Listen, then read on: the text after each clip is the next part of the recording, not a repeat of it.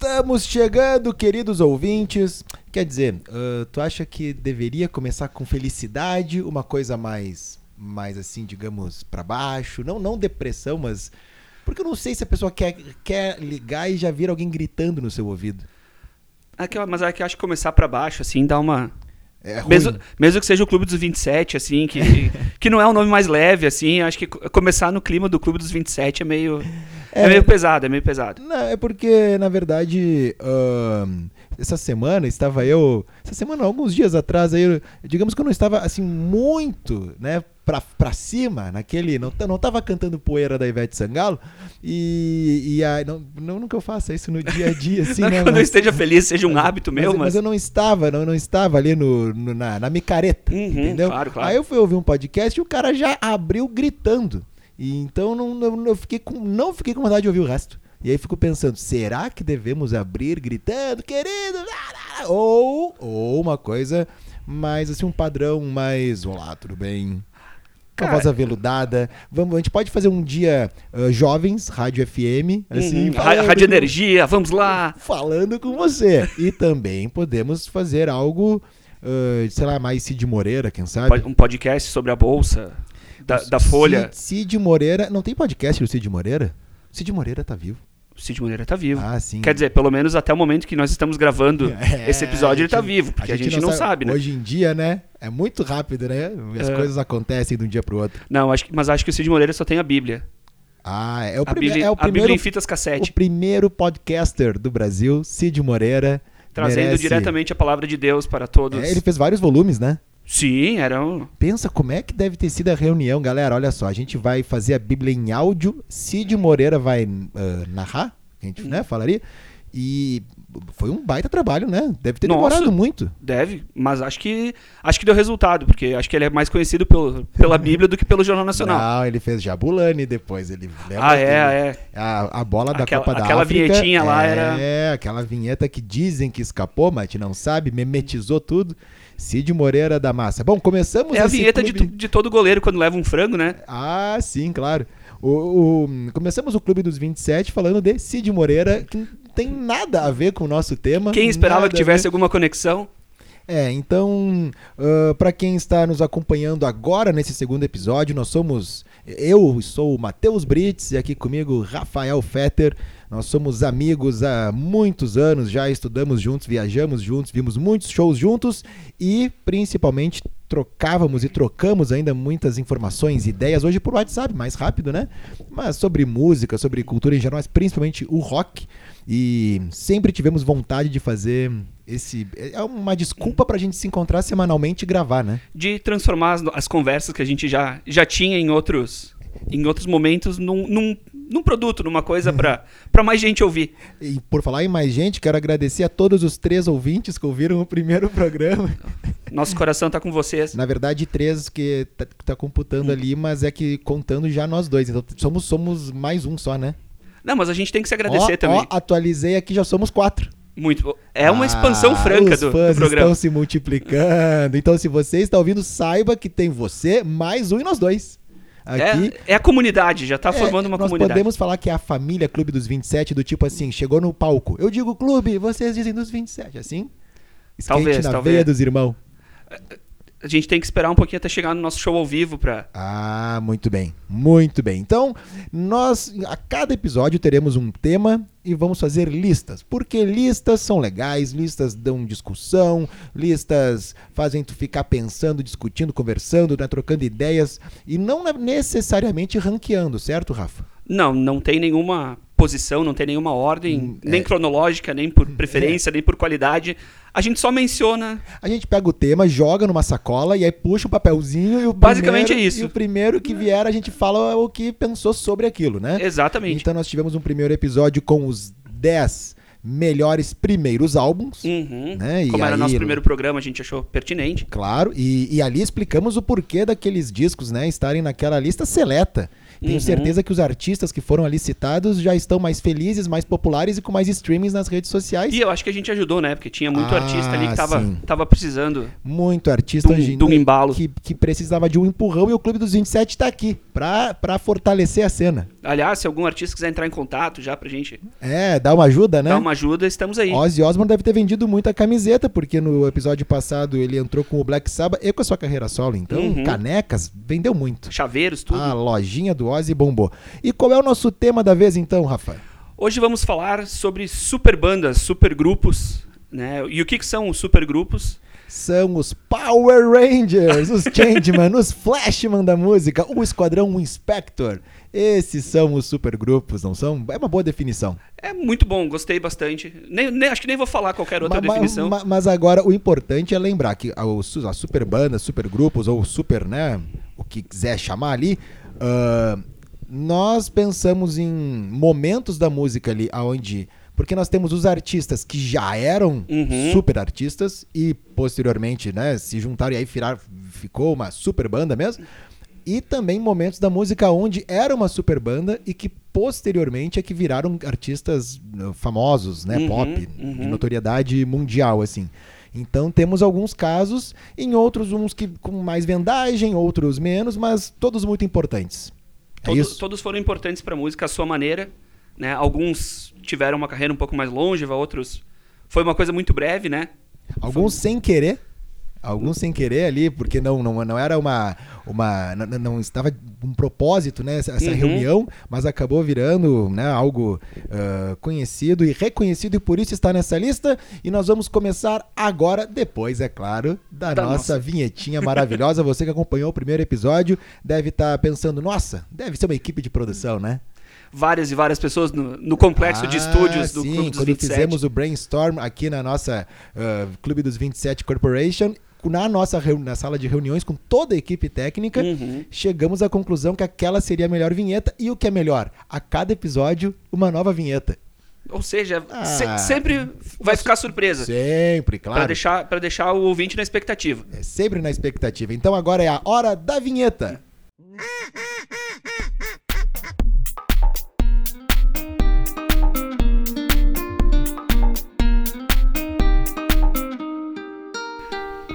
Então vamos lá para o nosso top 10, que não começa com o número 1 nem com o número 10, é aquela coisa, como falei antes, jogou ali os nomes e puxa o papelzinho. E o primeiro papelzinho das super bandas, Rafael Fetter, por favor. São os Traveling Wilburys. Traveling Wilburys, é claro. É assim, ó, se é o- claro, vai ter no nome, né? Já tem ali quem clicou, na- clicou, bah, que velho, né? Quem apertou, usou o seu dedo, o seu olhar, deve ter, né? Já pra dar o play pelo olho ali, pela íris, ah, e viu o nome do episódio, sabia que era Super Bandas, e é óbvio que já fez a ligação, que eles vão falar de Traveling Wilburys, banda que durou pouquíssimo tempo, apenas de 88 a 90, mas Rafa, a escalação...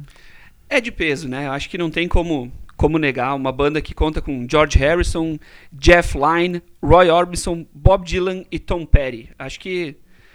Não sei se tem muita coisa que se poderia falar de uma, de uma banda que esses nomes já não digam, né? Não, é que é o caso que todos já eram hum, reconhecidos e aí resolveram juntar suas forças. É, é o Traveling Wilburys é o Megazord. Porque eles já eram os Power Rangers, né? E aí eles juntam, ele- eles formam o grande, o grande robô ali, o, o que for. O, né? George Harrison, claro, pelos Beatles. Jeff Lynne, líder da Electric Light Orchestra, ou ELO, banda de Birmingham, cidade do Black Sabbath. Ah, acho que todo episódio vai dar uma citada no Black Sabbath, né? E acho que também, se não me engano, o Judas Priest é de Birmingham. Ó, Birmingham É uma cidade é um- forte hein, pro, pro metal. Muito bem. é, é, tem, tem todo. Tem uma geografia e, digamos assim, uma paisagem que ajuda Uhum. a construir esse tipo de música, né?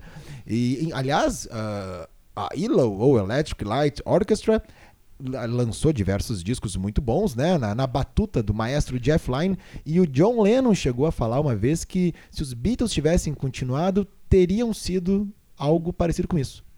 É um excelente cartão de visitas na hora é uma, de uma referência. Pra fechar o show, né? Pois Olha é. só, eu sou aqui o Jeff Lynne, conhece John Lennon? Ele falou isso da minha banda.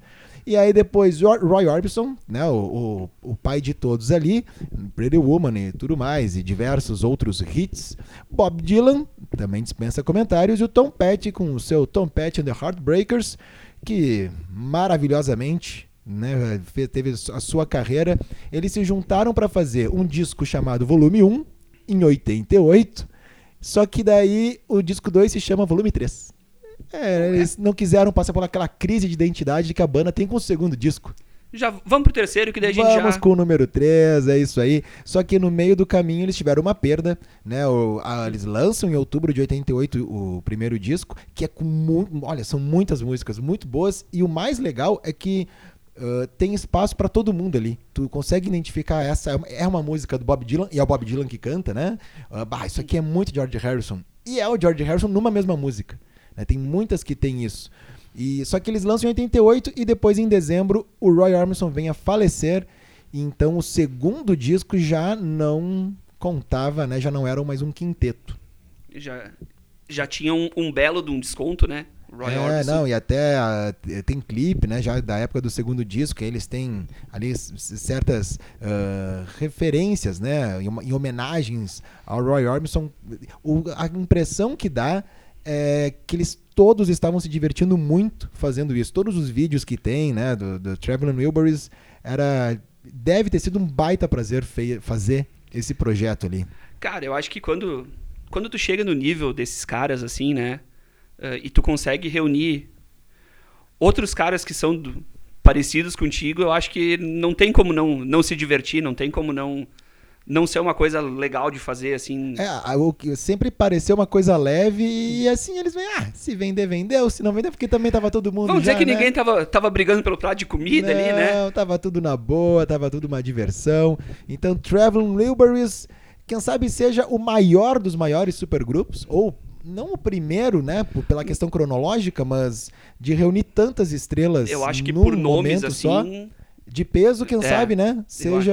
Acho que de nomes históricos da música, eu acho que não realmente não então, tem. A gente já começou com esse, igual. entendeu? Que é para não ficar. É para tirar do caminho. É, porque assim, vai falar. É, vai falar, vamos falar de futebol, vamos falar dos 10 maiores jogadores. Vai falar, vai, vai, ter Pelé, não vai ter? Então tá, já começa com Pelé e depois a gente vai para outros ali, Especialmente né? numa coisa que nem a nossa que não é ranqueada, não é nada assim, é, então a gente então já tira gente eles já do bota, caminho. Porque... Já bota ali primeiro. Vamos pular alguns anos então, Rafa. Tem um segundo supergrupo que, olha, é, é super também, né?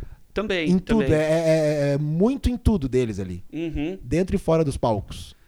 É, a gente tá falando do Velvet Revolver, que foi um super grupo que juntou membros do Guns, ex-membros do Guns N' Roses na época, né? Agora Porque o, o Guns seguiu sem esses, Exato. Né? O Guns seguiu com o Axel fazendo sua, fazendo suas coisas e eles saíram e juntou com o pessoal do o pessoal não, o vocalista do Stone Temple Pilots, Scott Wayland que aliás eu tava dando uma lida. O Scott Wayland só entrou porque eles, o, na época da criação, o, o Easy e o, o Easy tinha uma ideia dele e do Duff dividirem os vocais. Hum. Só que o resto da banda não quis e queriam contratar um, um vocalista. Daí o Easy saiu e veio o Scott Wayland e, e um outro guitarrista. E é uma bela contratação, né? Scott Wayland, na minha opinião, é uma. É, tem alguns vocalistas que Claro, tu pode analisar de uma forma técnica, tu pode fazer, uhum. né? Mas a gente sabe que dentro do rock, se tu for colocar lá o melhor vocalista, o melhor guitarrista, a parte técnica é um tem um peso muito importante, mas não é Não, não é definitivo assim. E tem alguns vocalistas que que é difícil de tu cantar uma música que ele já cantou. Assim, Sim, é, ele... de, não pra, pela parte técnica, mas é que acaba que é, é um é, timbre, Eles deixam algo... a marca deles, é uma, e... é uma coisa muito difícil de realmente de reproduzir, assim. O Scott Whelan era um cara desses, e eu acho que no Velvet Revolver, eu gosto, olha, eu vou falar, eu gosto mais dele no Velvet Revolver do que no próprio Stone Temple Pilots. Sim. É difícil, eu sei que, né, pô, como assim vai gostar mais? Mas eu acho que fechou, é, era a banda que ele precisava, era essa banda. É, não, e, e o som do, do Velvet Revolver era um hard rock pesado, assim, pegado. Ah, muitos riffs de guitarra, uhum. solos e tudo mais. Era uma E ao era mesmo uma tempo excelente... pop, né? Porque era super acessível, as músicas Sim, sempre sim. com refrão e, e, e toda a estrutura, digamos assim. Uh, os ex-membros do Guns N' Roses, então só tira o Axel Rose, fica a cozinha toda, toda a o galera Slash, ali. Duff, o Matt Sorum e o Easy, que E- começaram, né? Que depois ele saiu e entrou Dave Kushner. Dave Kushner, grande Dave Kushner. Entrou num bom, num bom trem esse. É, e eles lançam, eles começam em 2002, eles, eu acho que eles até eles aparecem primeiro com uma música que vai para um filme do Hulk. E se eu não me engano, esse filme é muito ruim. Eu não lembro agora, mas assim, as Ah, críticas não era eu meio não que assim, lembro- só essa música salvava o clipe. Eu não o lembro da se foi exatamente isso, mas que o filme era ruim, eu lembro. É o, o Hulk 1, não sei se tem Hulk 2. É que na verdade o Hulk cada cada agora filme agora era ele meio tá no, solto. tá no Atlético Mineiro, mas quando ele fazia Jogando bem, jogando bem. filmes, né, ele, Quando ele, quando ele tentou sua carreira é, cinematográfica, não ele deu não, muito, né? não deu muita sorte. O, o Hulk, uh, que teve então essa. Agora a primeira música, né? Pelo menos a primeira divulgação do Velvet Revolver, mas em 2004 é que veio o Contraband, que é o primeiro disco dos caras e que já levou Grammy de melhor performance no ano seguinte e que é um baita disco. É um Né? excelente disco, tem E depois o Libertar, 2007, segundo disco. Eles vieram pro Brasil também, Sim. né? E tudo. ali eles eh, eles estavam naquela onda de super banda Esse mesmo, assim, eles disco, o Libertar, uh, eu lembro que 2007 foi o ano, até nós falamos, não sei se o ano a gente falou no episódio anterior, mas que a gente foi morar na, Uhum. na, na terra da rainha Elizabeth, né? Eu pegar um cômodo, né, no palácio que tava sobrando, e aí É tão grande, nos, eles- eles nem instalamos, perceberam. nos instalamos lá, e eu lembro que tu comprou lá o Libertar. comprei, comprei. E eu ouvi muito, porque, olha só, queridos ouvintes, apesar de iPod já existir, mas não era para todos, levei meu Discman, né? Claro. Meu, e, e com CDs ali, o Uhum. estojinho, e o Libertar sempre rolando E no, no Discman. eram dois excelentes discos assim, Ah, eram muito bons, é verdade. os dois eram muito bons. É difícil falar qual desses dois discos é o melhor, só que daí logo em seguida, em 2008, o Scott Weiland sai e a banda meio que, tá, peraí, né? É, eles Ficou sem um eles entraram num, num e- hiato assim, meio que, que dura até hoje. É que depois, em 2015, infelizmente, ele morre. Vale lembrar que em 2008, quando ele sai, é por problemas com drogas, né? E É. aí tu pensa assim, os ex-Guns N' Roses estão te expulsando porque você está passando dos limites. Tá se passando um pouco. Então, o Scott Weiland devia fazer coisas realmente muito pesadas. É, e até há pouco tempo atrás o Slash deu uma declaração dizendo que, obviamente, né, ele lamentava muito que, que o Scott Weiland era um talento E era mesmo. enorme, assim, só que ele era, nas palavras do Slash, assim, ele era irrecuperável. Não tinha, assim, eles tentaram de tudo, Dá mas... a impressão que ele já entrou na banda, já não, já não foi na banda ali que se perdeu, já estava perdido, né? Não, já tinha. Mas ele era um cara com performance de palco, com Sim, tudo. não, ele era a- um senhor vocalista, assim. Público na mão sempre. Uhum. E até depois que ele saiu, até ah, passou um bom tempo ah, com muitos boatos de que o Velvet Revolver ia voltar com outro vocalista e coisa. Até teve um boato que o Corey Taylor do Slipknot tinha feito Ó. um teste e eles tinham se entendido mais ou menos, mas nunca nunca foi pra frente e o Velvet Revolver se perdeu na Nunca teve meio que um fim oficial, né? Assim, acho que. É, poderia ter uma volta com outro vocalista, porque como é uma- um produto. Um produto, não. Um, um- é algo lá do B daqueles integrantes ali. Uhum. ah, eu acho que não fica uma coisa, opa, vai mudar o vocalista do- da banda principal que já é. Sim, só sim. com o ACDC deu certo, né? Assim, É. tipo, só o ACDC conseguiu fazer ah, duas fases com dois vocalistas. Porque é muito complicado. Troca o vocalista e a banda seguir, assim, Esse eu acho que, aliás, né? esse acho que é um bom tema para um próximo episódio. Vamos, vamos botar na. Aliás, os ouvintes podem, né, nos mandar. Com certeza, Nós sugestões. não temos ali as redes sociais do Clube dos 27 ainda, porque esse departamento de marketing de rede social vamos contratar ainda. É, a, a gente está selecionando a equipe no É, momento. nó- to- O nosso RH tá trabalhando nisso, né? Mas Bastante. podem entrar em contato. Meu Instagram é o arroba Beat on Repeat, que é a música do Jet, mas procurar Matheus Brits vai chegar em- até mim. E o teu é o Arroba Rafa Fetter. arroba Rafa Fetter. Vamos chegar nesse um milhão aí. Quanto que tá faltando, Rafa, pra chegar no um milhão? No momento, eu acho que uns 999.995, talvez. Ah, mas estamos lá, né? Ali, ó, um, me- um Vamos, mesinho. Vamos, vamos, vamos conseguir, vamos atingir essa meta. Então passamos do Velvet Revolver e vamos para mais um supergrupo anos 2000. Estamos falando do Audio Slave. E falando de vocalista, eu acho que esse também foi um cara que marcou realmente o rock, a música como um todo e, marcou na banda dele nessa que é o supergrupo e carreira solo, e carreira solo. né? Audioslave que começou em 2001. A banda vai até 2007 e depois em 2017 se reúne uh, para um, para um único show. Uh, o vocalista, né, que o Rafa tá falando é o Chris Cornell e que nós vimos no Uhum. Hyde Park. Lembra aquele Lembro. festival Hyde Park Calling? Que teve The Answer, que é uma banda maravilhosa, que a gente tinha certeza que ia ver no- mais uma vez no Brasil e tudo, e não. né? Não, pou- pouquíssimo conhecida, mas Ah, excelente. Por falar em ACDC até, né, que a gente comentou antes, na turnê que o ACDC veio ao Brasil e foi no River Plate, ali fez os shows e tal, na turnê norte-americana quem abria os shows era o The Answer. Mas no Brasil foi o Ira. Não, o Ira não, foi o Foi- Nazi. foi o Nazi. Foi só o Nazi, né? Que eu lembro que a gente chegou no show, pisou no estádio e disse boa noite. E aí E né, daí- não deu tempo de ver o Nazi. Não, perdemos, perdemos. Mas o The Answer, olha, vale procurar. Tinha mais quem nesse festival? Tinha o Aerosmith. O Aerosmith era o principal, tinha Não, o Jet. Não, peraí, o Aerosmith que termina o bis com Walk This Way e entra o, O Run, Run DMC. DMC. Ah, Aí, Deus livre. Tinha Jet também. Jet, que era a banda que a gente queria ver, né? É, era mais, assim. Na verdade, eu lembro que a gente, o The Answer, a gente Não sabia o que, que era. não sabia. E o- eles são da Irlanda, né? São, é uma faz- mistura de Black Crowes com Led Zeppelin, Fazem um sotaque irlandês. pegadão, Muito assim, que bom. é Tinha o Steve Lindo. Vai numa das barraquinhas, das assim, barraquinhas. né? Eu lembro que tinha uma barraquinha também que tocava metal o tempo inteiro. Numa de sacolé, acho que era, né? Sim, Ele essa era, mais, essa era a mais concorrida. E tinha o Chris Cornell, né? Também no Uhum. palco principal, uma chuva. Né? que eu lembro que ele tava- tocou com o filhinho dele no colo uma música. É, isso aí realmente foi muito emocionante.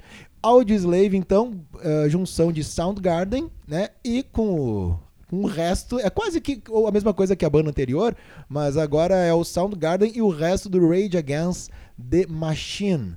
Foi a primeira banda americana, americana a tocar, a, eh, fazer um show né, a céu aberto em Cuba. É, até acho que tem muito a ver, né, com o, com o Tom Morello isso, porque Ah, ele sim. é uma pessoa extremamente politizada, né? Não, É. o legal é que essa, esse é um dado, né? E depois, em 2007, quando eles voltam pra um show só, é o- fizeram um show que é parada pra ser contra o Donald Trump.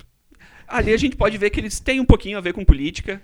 Ma- Mas, muita gente não sabe. Eu ia dizer que, aliás, eh, nesse momento, eles estão fazendo. A Agora o Rage Against- Against the é, Machine, né? voltou. Tá fazendo shows e tem muita gente reclamando da, que, do discurso político deles como se fosse uma coisa É nova, que, assim. É que as pessoas não, não se deram conta qual- quem é essa machine que eles estão né, Exatamente. É, é- é só a partir do nome da banda aqui. Mas, voltando ao Audioslave, eles, eles têm três discos, né? Um auto-intitulado, o Out of Exile e o Revelations. Fez muito sucesso logo que lançou, clipe na MTV, o clipe de tudo. Cotiza, aquela que são eles tocando tipo numa plataforma com Show os Me How to fogos. Live também, não é? É, eles fizeram muito sucesso. E realmente o, o primeiro disco deles é excelente, assim, do começo ao fim é É muito legal mesmo, é muito bom. É um tipo de banda que apresentou pra uma outra geração que não pegou necessariamente o Rage Against the Machine e nem o Soundgarden. Uhum. Apresenta numa banda com uma outra, ah, digamos assim, uma outra roupagem, essas outras duas. É Sim. legal esses supergrupos que acaba apresentando, né? Sim, muita gente vai fossem buscar o, bandas desconhecidas, mas. Né, mas muita gente vai buscar as bandas prévias. E, assim, uma coisa, o, a performance do Chris Cornell no, no Audioslave, assim, como vocalista, é fantástica, assim. Ele, é- ele realmente era monstruoso, assim, como vocalista. Ele. Ele faleceu. Que ano que foi? Tu lembra?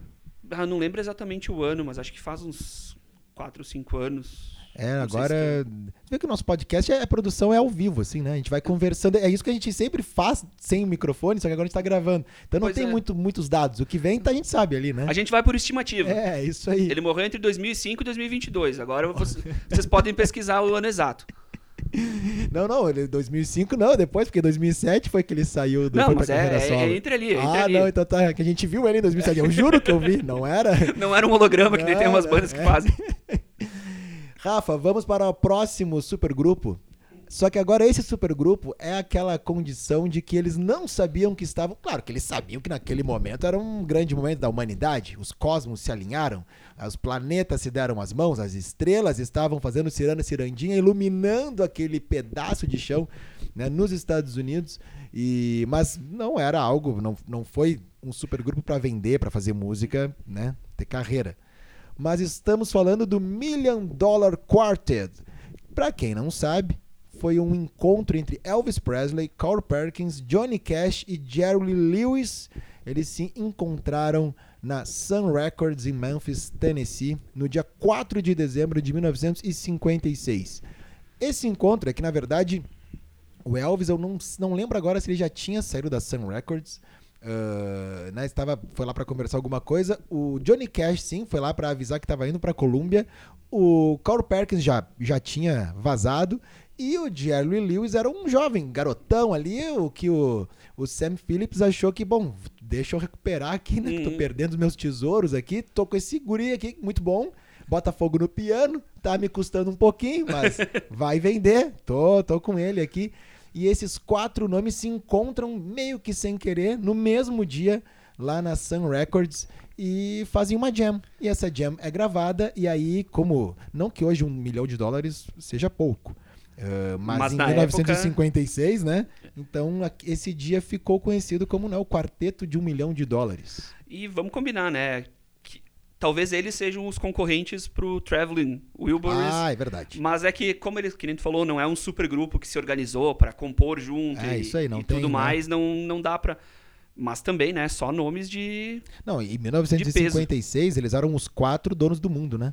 Sim. Eram ele- co- eles que comandavam. Existe um musical que, que funciona em Las Vegas. Eu fui nesse em Las Vegas nesse musical, é, até não é um dos mais ah, promovidos assim, né? Não tem tanta tanto glamour em volta. Se procurar pelo Million Dollar Quartet no YouTube e botar, sei lá, David Letterman, vai ter uma apresentação do cast da época Uhum. que foi lá pra vender o peixe, né?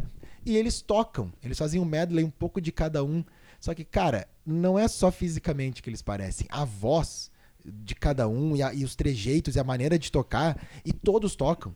E é um musical que eu, assim, eu não gosto de musicais. Eu não sou o cara mais, né, a pessoa que tá com problema no trânsito e daqui a pouco ela abre a, a janela e ela canta com a- quem tá do lado que, que canta junto ali, E de né? repente tu olha pra trás, tá todo mundo É, cantando e dançando. assim, eu, eu não gosto. Eu não gosto somos mesmo. dois, somos dois. Mas esse musical, essa participação no David Letterman me pegou. E no show é assim. É um musical sobre um dia, só que todos tocam. É como se tu visse sempre bandas tocando. Uhum. Além de ter uma historinha ali, né? Porque aconteceu, Sim, tem um né? fio condutor, tudo, tem, mas. Tem, claro. Ah, tem o Sam Phillips, existe, né? Ali alguns atores além dos quatro principais. Mas vale muito a pena procurar vídeo dessa, desse, desse momento, né? de- Dessa apresentação. E é o quarteto de um milhão de dólares. Ah, só por falar em Elvis, ah, provavelmente quando for ao ar esse episódio já vou ter visto o filme do Elvis. Então posso estar me contradizendo, mas hoje, antes de assistir o filme do Elvis, a minha expectativa é bem baixa. Tu vai ver o filme do Elvis ou tu não, não tá na tua agenda isso? Não tá na minha agenda. Porque eu me decepcionei. Assim, é que o Johnny Cash, o Johnny e June, que é com o Joaquin Phoenix, Joaquin Phoenix. é maravilhoso. É um É excelente. claro que quando pega um filme, pode, pode ser um outro tema, né? Filmes, assim, Uhum. né, de rock, assim. quando é uh, autobiográfico, biográfico, né? biográfico. O, é difícil porque tem o lance da fantasia, tem algumas licenças poéticas que vão saindo. ah, em alguns momentos saem muito, tipo o filme do Queen, eu achei bem meio ruim, assim. Tem algumas coisas que, cara, impossível, isso não aconteceu de maneira Uhum. alguma. Só que os- o próprio Brian May tava na produção, então não entendo assim o que que, né, o que que errou ali. Pois é, às vezes é é uma licença poética meio grande demais, assim. é, acaba... algumas coisas que eu achei, hum, não essa, e não é assim, eu acho que não aconteceu, não, todo mundo sabe isso, não aconteceu assim. O lance do Fred Mercury falar que ele tinha AIDS, Uhum. né, não vou dar spoiler em qual momento do filme ele fala, mas assim, pessoal, ele não fala, ele não fala pra banda, a banda não sabia. Eh, Mas, por exemplo, o filme do Elton John, eu já acho muito bom.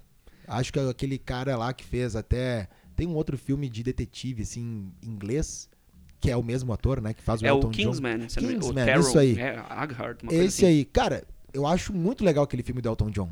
Cara, eu confesso que essas coisas de cinebiografias, assim, não... Eu fico, fico com o pé atrás. É, o mas do nunca me Johnny pegam Cash eu muito, acho assim. muito legal. É, o, o Johnny- o do Johnny Cash foi um dos poucos que eu assisti E, e é excelente. Eu não sei porquê, mas eu tô achando que o do Elvis é meio Queen, assim, sabe? Não sei. Uhum. Eu tô indo muito pelo Coronel Parker, que é o Tom Hanks. E Tom Hanks, o que ele faz de ruim é bom. Então. O pior filme né? do Tom Hanks é muito melhor do que, É, que o melhor filmes. filme de vários outros atores. Então, Então, mas, mas pode ser que no próximo, na próxima gravação eu já diga, não, olha aí, me enganei. Assisti o filme e é muito bom. Né? Então, fica como tema também, né, E- pra gente falar disso. esperamos, esperamos uma crítica detalhada. Ah, farei ou não. Farei ou não, não, não vou prometer nada. O que vou prometer é que temos agora mais um supergrupo. E é o Super, esse mesmo, Super. Esse tem super até no nome, que é o Super Heavy de 2011, né? Também uma formação pesada, Ah, né? claro, super mesmo. Ah, com Mick Jagger, Dove Stewart, Joss Stone, Damian Marley e A.R. Rahman. Damian Marley dando. Aqui deu, deu uma junção boa ali, né? Deu, assim, um- uma galera de uns estilos bem diferentes, assim, se juntaram pra... Na verdade, eles se juntaram para fazer um som para uma nova plataforma que a Nokia estava na época lançando. Ah, não lembro se chegou a lançar e se lançou, podemos ver que não fez muito barulho porque não marcou nossos corações. Ah, mas todo mundo ficou, opa, vai. E sabia que era algo realmente promocional que não iriam fazer carreira, né? Uhum. Nós estávamos anunciando um novo rumo para as suas carreiras. Ah, e 2011 a George Stone já era. A Sim, já né? era Joss Stone. É, nos anos, é 2004, eu acho que ela aparece. Eu né? acho que sim, vozeirão dela lá. que- É, pô. E aí. ah, não seguiu muito, né? É, Se não, não foi. Esse, esse talvez seja um dos que não fez muito barulho, assim, comparado ao que poderia ser. É, eles se reuniram ali ah, oficialmente, Uhum. né? Real oficial, gravaram, mas não. Mas o Super Heavy foi super só no nome. É, realmente, esse não é um dos que a gente lembra, assim, no- com, com mais carinho, digamos, falando de, de supergrupos. Mas, mas como tem nomes, né? Como Mick Jagger, Josh Stone e o Damian Marley, não que eu esteja. Não, não dando importância para o restante da banda, Não, mas, mas são- deveria, ele deve, eles já têm né, credibilidade para entrar nessa seleta lista. Com certeza, acho que pelos nomes, assim. Só por ter, só por ter alguma coisa do Mick Jagger fora do, tá dos bom. Stones e, e- e fora de qualquer coisa solo, já, já é uma coisa que, que tem que ser mencionada. Agora, se, eh, se tinha que ter nome legal pra entrar nessa lista dos, das super bandas, dos super grupos, vamos só recapitular aqui. A gente falou do Traveling Wilburys, do Velvet Revolver, do Audio Slave, do Million Dollar Quartet, do, do Super Heavy, mas esse nome é o mais legal. Esse, esse é um dos nomes mais legais de banda aqui. Esse Que é o pode nome ter. que poderia ter, né? É o, é o Chicken Foot. Chicken Foot é um belo nome. Você acha que é o quê? Uma, uma, uma, lanchonete? Fazer um no drive-in do Chicken Foot? Vou pegar um, um lanchinho ali no Chicken Foot. Me vê o número 2 do Chicken Foot, mas não, é uma banda que apareceu em 2008. E diga-se de passagem, uma senhora banda. Ah, sim, É. dá, dá a escalação pra nós aí. Bom, no vocal ela conta com o Sammy Hagar, né? Que fez carreira com Van Halen, carreira solo. O Michael Anthony, que é o baixista também. e backing vocal do Van Halen também por muitos e muitos anos. Um cara muito fraco na guitarra, né? O Joey Satriani, que carreira solo mil, né? E, E o Chad Smith, que é o batera do Red Hot Chili Peppers e o cover do Will Ferrell nas horas vagas, quando aquela, aquele encontro deles no Jimmy Fallon é muito é bom, demais. né? É demais. Cara, que baita banda, hein? Sim, esses são, assim, reuniu a seleção do hard rock aí. Do... É que o. Como é que é? O Sam Hagar, ele tinha um bar. Ele tem um, um bar no tem- México até hoje que é o, Ca- o Cabo Wabo, acho que é assim que fala. É E é- empreendedor. É, não, ele tem até hoje, ele tem uma marca de bebida, ele tem um monte de coisa, assim. Ah, Ele o, tinha o, que ter uma banda pra tocar lá. o Sammy Hagar é um cara muito legal porque, tipo, ele é aqueles caras que ele quer viver a vida de boa, assim, sabe? Daí ele foi lá pro México, abriu um bar, tem uma marca de, acho que é de tequila, e daí de vez em quando ele reúne os amigos pra tocar, né? Que- e daí os amigos que se Só reuniam amigos, né? eram ele, o Michael Anthony e o Chad Smith, ah, que tocavam direto e eles precisavam de um guitarrista. Ah, quem nós vamos chamar? Tem que ser um, tem que ser um que pelo menos segure. Tá, chama, liga ali pro Satriani, vamos. Pois é, Vamos vamos, ver ver, o, que, que, o que que sai, né? Lembrando que o cara já tocou com o Van Halen, né? Então ele, ele gosta de se cercar de gente, gente fraca na guitarra. É, né, sabe, sabe escolher bem os amigos, diga-se de passagem. Pois é. Ah, então, né, o, o Chicken Foot tem, tem quatro discos na sua discografia, sendo dois em estúdio e dois ao vivo. Quem sabe seja. Agora, deixa eu. Né, tô- posso estar me traindo aqui, mas pelo menos até agora é o que tem a discografia mais longa. Eu né? acho que sim. Não mais longa em tempo ali, é mais eh, numerosa. Exato, acho que, eu acredito que sim. Ah, e daí, na- eles né, começaram em 2008, foram até 2012 em atividade, depois eles pararam, voltaram em 2016, ah, deram uma parada de novo e agora eles pretendem voltar, só estão esperando uma as agendas. Só estão esperando abrir Sim, mais um clube do Nelson Exato, até porque agora, né, né, o, o Red Hot Chili Peppers lançou um disco há pouco, então o Chad Smith vai estar em função de turnê e coisa, então acho que por alguns anos não vai, não teremos mais. É aquele tipo de coisa, jogador de futebol que tá em férias, mas daí é o vai jogar amigos dos amigos Isso. contra os inimigos do não sei quem. E aí os caras ali estão em férias, "Ah, vamos gravar um disco aqui. Com a diferença que ele não é amigo de não sei quem, né? Ele é uma seleção. Ah, olha só.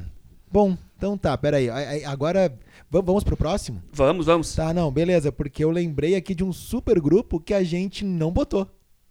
E como esse programa é gravado, porém, ao vivo, no que né, nós não vamos editar, não tem nada. Não, nada, tudo. Vai de cabeça. Eu vou. v- Vamos falar o que, que a gente já. Porque, assim, para os nossos ouvintes, a gente tem um tema, a gente tem um grupinho ali no WhatsApp, e aí, ó, o tema vai ser tal. E aí a gente faz uma. começa a dar nomes. Ah, eu acho que pode ser esse, acho que pode ser aquele. Beleza, fechou 10, né? Se a gente não Uhum. fechar 10 algum dia, azar. Vai ser Sim, top se- se algum dia 7,5, passar. Alguma coisa. E aí a gente liga o microfone e grava. Mas faltou um. Agora tô Ah, agora tu também ficou, tu Tô- ficou curioso. tô curioso. Tá, vou deixar por último.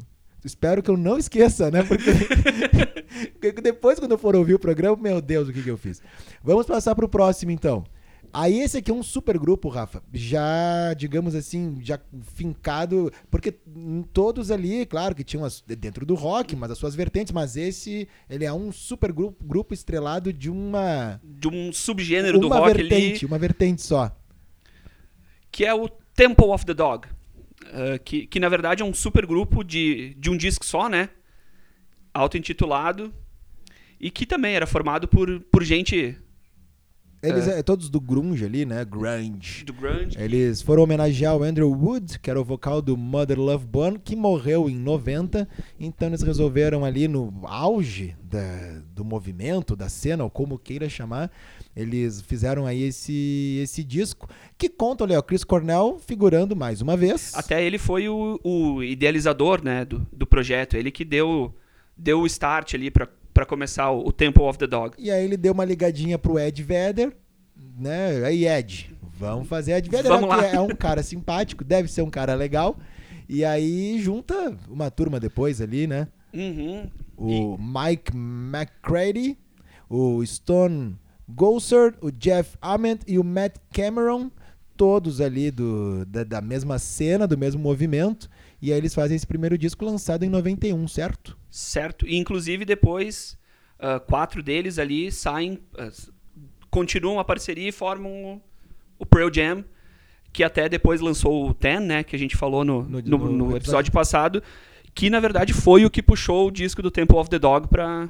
Porque foi lançado, mas não teve o, o estouro, assim, Seria né? o Temple of the Dog, os Yardbirds do Pearl Jam, tipo os Yardbirds e o Pearl Jam sendo Led Zeppelin. Que é mais, mais Eu acho que é por aí, sim, ali, acho né? que é por aí. Vamos chegar lá, nós vamos chegar lá.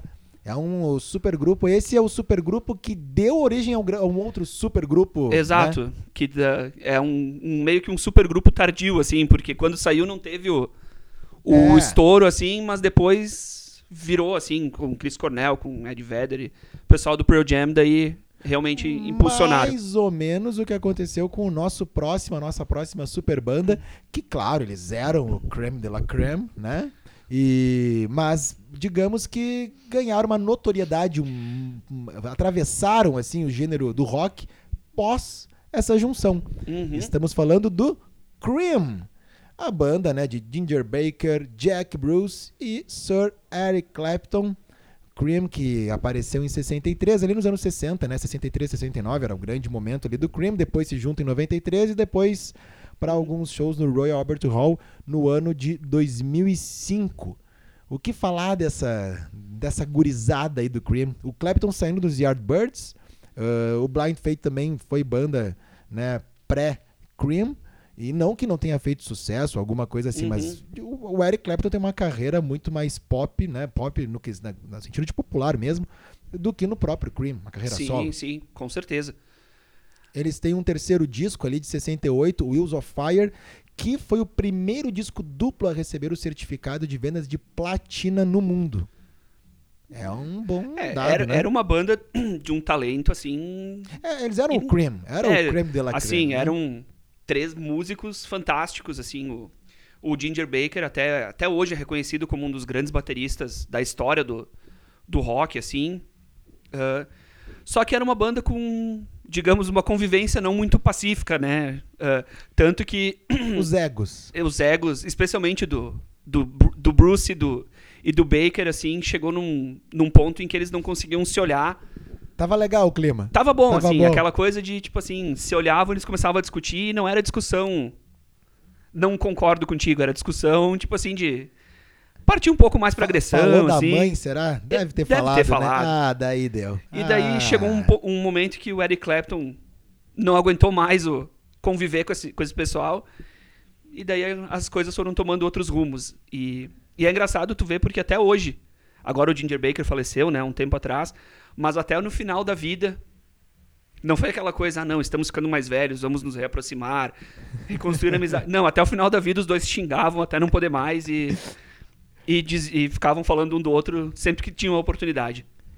O nosso próximo supergrupo, a nossa próxima super banda, traz no nome os, os integrantes. A escalação, a escalação. A escalação. Estamos falando de Crosby, Stills, Nash and Young. Que antes era Crosby, Stills and Nash, porque era do David Crosby, do Stephen Stills e do Graham Nash. Eles fazem, né, eles eram um trio, fazem o primeiro disco e o Neil Young, ele acaba sendo escolhido posteriormente para virar um quarteto ali.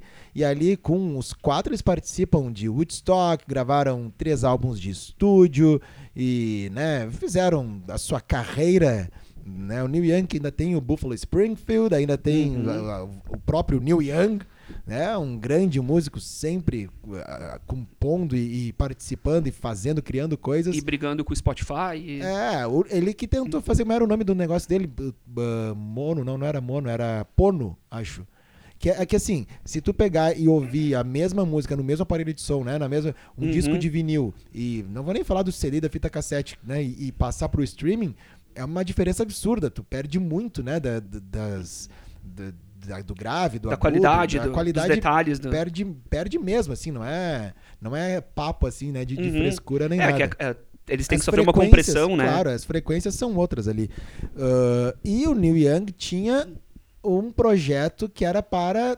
ele- claro, só que era caro, né? Para tu Uhum. comprar ali, para tu ter, mas que teria a condição, a qualidade da tua música, ele, ela estaria intocável, mas de uma forma digital. E só que daí ele precisava que artistas não assinassem com outras plataformas. E as outras plataformas não, tu quer assinar com o Neil Young, então nem vem pra cá. E aí meio que não rolou, né? E já era um projeto caro e infelizmente acho que deu uma estacionada no. Eu acho que sim. Pela qualidade de música seria uma revolução, né? Pra quem, pra quem gosta. Mas ele realmente indo contra a maré do mercado, ele estava tentando eh, precificar algo que está cada vez mais. Assim, claro que tu paga para ter a tua plataforma, né, que tu quiser, mas num preço quase que tu não, não lembra que tá pagando. Depois para ter a quantidade, o catálogo à disposição. Sim, pra Né? ter tudo, ouvir em qualquer Esse lugar. tipo de coisa. E o Crosby, Stills, Nash Young, eh, de 68 a 70, depois de 73 até 2015. E ali nós temos a junção, né? O David Crosby era do Birds, o Stephen Stills do Buffalo Springfield, assim como o Neil Young, como eu falei antes, e o Graham Nash, que veio do Hollies. Era um, também um excelente grupo, né? uma excelente Uhum. super banda. Ah, Rafa, antes de ir para aquela que a gente não lembrou, que tu vai dizer, bah, é verdade. Ainda mais tu, tu vai ver, tu vai, se, tu vai te sentir culpado. Eu, Eu quero que tu, que tu chore no programa. eu quero emoção. um segundo programa muito denso. Nós vamos fazer uma vinheta para chamar esse, essa super banda que não foi. Mas não, agora, peraí, vamos fechar nossa lista. Uhum. Que nós anotamos o nosso querido WhatsApp, que é o. Hollywood Vampires. Essa, quem sabe, tem a, a história mais legal, né? De ter se juntado assim, que é só se juntar pra beber e, e fe- fazer festa com seus amigos. E, ah, tem que tocar, tá bom? Beleza, vamos ali. Não- Vamos tocar no Rock in Rio ali, É, rapidinho. ó, vamos pra escalação aqui, ó. Alice Cooper, Joe Perry, já o cara já começa a rir, né? Que, aí tem o Johnny Depp, Tommy Hanks,en Robert DeLille, do Stone Temple Pilots, o Matt Sorum, que é- já foi do Guns, e o Bruce Whitkin. Tem até ator ali no meio. Johnny Depp que gravou com o Oasis, né? Tem. Ali ele era bruxo quando tava junto com a Kate Moss ainda e tal. Bruxo do Noel Gallagher e gravou umas guitarras pro Oasis em alguns lados B ali e É, tal. acho que o circuito de. O círculo de amizades do Johnny Depp é. É, Eu acho passou, que. passou por uma. eh, eh, Inclusive, Kate Moss de- deu depoimento aí a favor dele Uhum. naquele, naquele júri meio que. Midiático, que era um show, Não, na verdade, eu né? espero que tenha um filme sobre esse, esse júri. Ah, provavelmente vai ter. com Johnny Depp. interpretando ele mesmo. Né? O Hollywood Vampires, se eu não me engano, era um local num clube em, em É, Los tinha Angeles, o, o Rainbow. Rainbow, Rainbow, é. Rainbow, Rainbow Bar and Grill. Na Sunset É que o. Rainbow é um dos. é, junto com isso que a Gogô. Sim, é um dos mais famosos ali da Sunset Strip. Tem até um, um clipe do Guns, não tem? Que eles estão numa, numa mesa que foi gravado no Rainbow. Sim, cara, a, a O galera. ali Leme ia lá direto também. Sim, a galera do hard rock ali dos anos 80, tipo, era o, Era o point. era o point deles. E no segundo andar desse clube, o Alice Cooper foi um dos fundadores do. era- acho que era Club of Hollywood Vampires, uma coisa assim. The Lost Hollywood Vampires, uma coisa ah, assim. eu queria fazer parte de um clube que o, quem fez foi o Alice Cooper. Deve De acordo com o legal. Alice Cooper, pra te entrar no clube era só pagar um drink pra cada um dos membros e tu tava dentro. Ah, então tinha que se apressar, porque se tivesse muitos membros, tu ia falir É. já na primeira reunião. E daí o nome da, da banda vem daí, né? Ah, hoje, até hoje eles contam dois discos, né? E eles tocaram no Rock in Rio tocaram, mesmo, né? tocaram. É que. É, gente- que diversão, assim, Tipo né? assim, Tu e já- realmente tu vê eles no palco, assim, eles estão ali se divertindo, né? Agora tu falou do Rainbow, vam- vamos ter que fazer um programa só de bares do rock, né? Porque Vamos. tem só ali na Sunset Strip tem o Whisky a Go-Go, que tem uma história legal, o Rainbow também. Uhum. Ah, e tem outros, Ah, e- né? e- e Nova bar York é- e tal, e Londres. e- É, é- é conjunto com rock, né? Ah, sim. Tu pensa é, em rock, tu pensa em barzinho, tu pensa em. Tinha, tinha que ter mais, Tinha. né? Infelizmente é, é um, é uma espécie de extinção, né? Bares de rock. Ah, É porque ficam fazendo clubes, e aí vem os Alice Cooper da vida, e aí começa a É. fazer isso. ficam fechando e daí. Então, Hollywood Vampires seria o nosso, nosso último. Eu gostaria de falar de mais um. Ó, Antes temos, daquele- Temos dois extras, então, dois Esse- bônus. Tu gostaria de uma trilha pra esse ou não? Não, esse acho que Vai pode entrar na direto- lista, Ah, então na tá, lista vai normal. Lá, vai lá. Que esse é um, um, um super grupo de, do- da galera que gosta de música mais pesada, do metal, que é o Sons of Apollo. Que tem o. É uma seleção também, né? É o Mike Portnoy, que era baterista do Dream Theater, o Billy Sheehan, que era ah, baixista do Mr. Big, mas que já tocou em um milhão de bandas, o Derek Sherinian, que era do Dream Theater também, o Jeff Scott Soto, que já tocou com o Malmsteen, é vocalista, Tá, o, o currículo é bom, né? e na guitarra tem o Bumblefoot, que tocou com o Guns. Então é um monte de gente fraca, né? Eles tocam um metal progressivo, assim. Eles contam com três discos também, dois em estúdio e um ao vivo. Até, se eu não me engano, eles vêm pro Brasil agora, mais pro final do ano. E é uma excelente banda, recomendo pra quem gosta de, de metal, vale a pena procurar. Olha aí, eu go- gostei desse, desse extra. Então vamos para o décimo segundo? Vamos, o, Mas o agora. surpresa. Tá, pera aí. Agora vamos pôr uma trilha, a vinheta da surpresa. É, amigo ouvinte, depois dessa trilha maravilhosa, estava falando de quem, Rafa? Damn Crooked Vulture.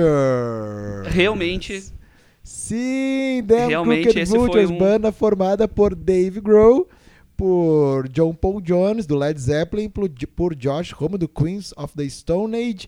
Uma super banda. É que eu lembrei, não lembro, não sei agora qual super banda a gente estava falando, e aí acho que era por causa do Chad Smith.